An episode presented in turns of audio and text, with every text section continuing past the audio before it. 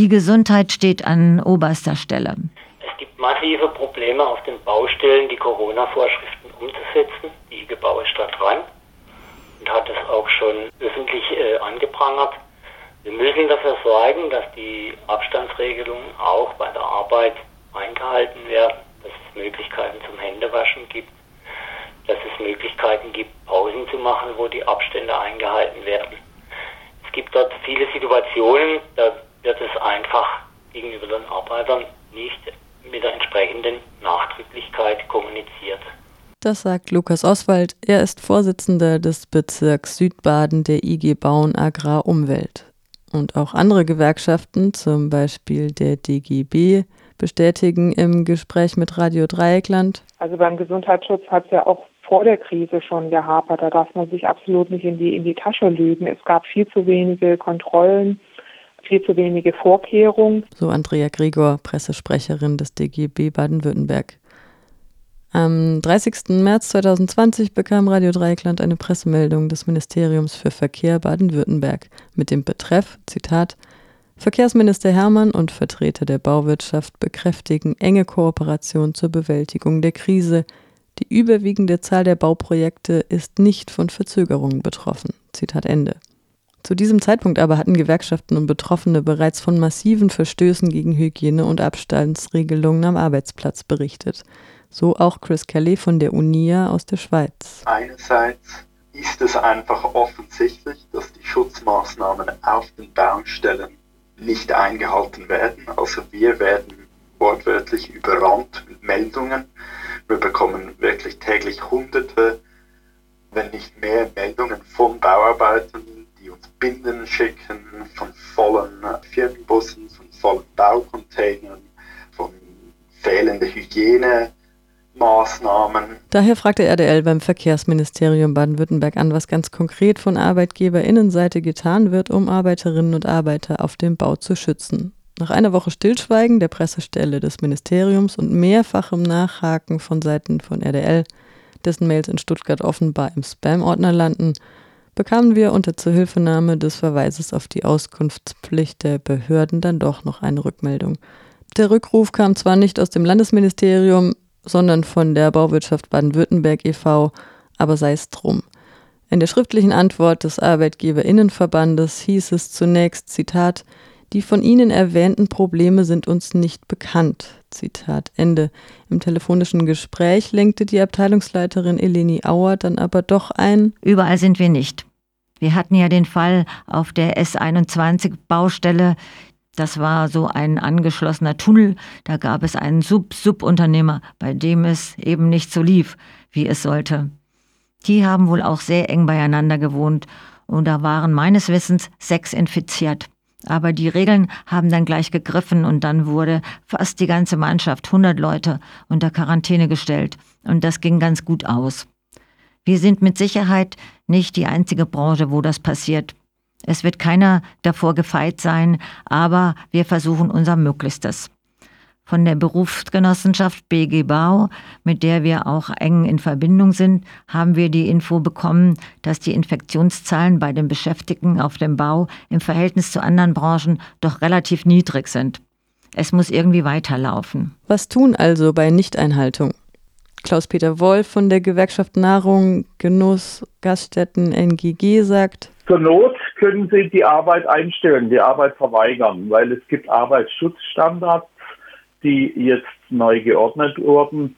Äh, und wenn die nicht gewährleistet sind und äh, Gefahr für Leib und Leben besteht, dann würde ich jedem raten, weist darauf hin und verweigert zur Not die Arbeit. Ich weiß, es ist eine theoretische Nummer erstmal, aber eine andere Möglichkeit hat der Beschäftigte gar nicht das, was wir im öffentlichen Leben eigentlich auch ertragen müssen, muss der Arbeitgeber auch im Betrieb gewährleisten. Das bestätigt auch Eleni Auer von der Bauwirtschaft Baden-Württemberg e.V. Wenn der erkennbare Gesundheitsschutz nicht eingehalten wird, dann kann man auch die Arbeit verweigern. Sie führt weiter aus, wie Hygiene- und Abstandsregelungen zu Zeiten der Krise auf dem Bau aussehen oder aussehen sollten. Früher haben die mit einem, ich nenne es mal, Mannschaftsbus oder mit einem Transporter die Bauarbeiter aus der Umgebung sozusagen eingesammelt und dann ist man zu einer Baustelle hingefahren.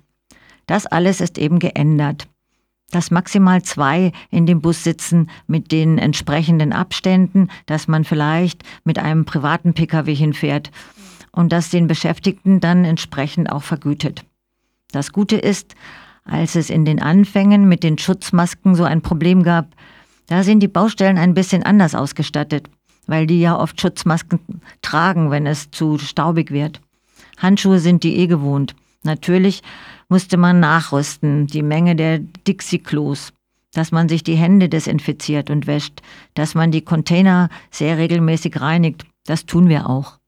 Versetzte Pausen, das ist wichtig. Oder ein weiterer wichtiger Aspekt, dass die möglichst immer in den gleichen Teams arbeiten auf den Baustellen. Das machen ja auch andere Handwerksbetriebe, dass man sagt, man hat ein kleines Team von drei oder vier Leuten und die arbeiten dann in der Regel auch im Team zusammen. Kein Beschäftigter muss die Angst haben, wenn er sieht, dass etwas nicht richtig läuft, dass er da schweigt. Wir sind daran interessiert, das zu optimieren. Wenn jetzt der einzelne Beschäftigte sieht, dass das nicht so optimal läuft, vielleicht einfach nur aus Nachlässigkeit, dann sollte man sich an den verantwortlichen Polier oder Bauleiter wenden und sagen, wir sehen hier Defizite, sorgen Sie dafür, dass das besser läuft. Jedoch verlangt die Gewerkschaft UNIA Schweiz umfassendere Maßnahmen, weil sich die vermeintlichen Einzelfälle häufen. Viele Baufirmen arbeiten einfach entlang der Devise, wir können die erlassenen Schutzmaßnahmen eh nicht erfüllen, also ignorieren wir sie einfach. Also ich kann natürlich nicht für die Bauarbeiter in Deutschland sprechen, oder? Aber für uns hier in der Schweiz ist einfach klar, dass man zumindest ab einer gewissen Größe auf einer Baustelle die Schutzmaßnahmen einfach nicht mehr einhalten kann, selbst wenn es die Firmen wollen. Aus diesem Grund haben wir auch für uns, für die Baustellen hier die Forderung entwickelt, es braucht einfach einen generellen Baustopp. Als die ersten vereinzelten Fälle auftauchten, gab es in Stuttgart vom Linksbündnis und den S21-Gegnern auch die Forderung einstellen.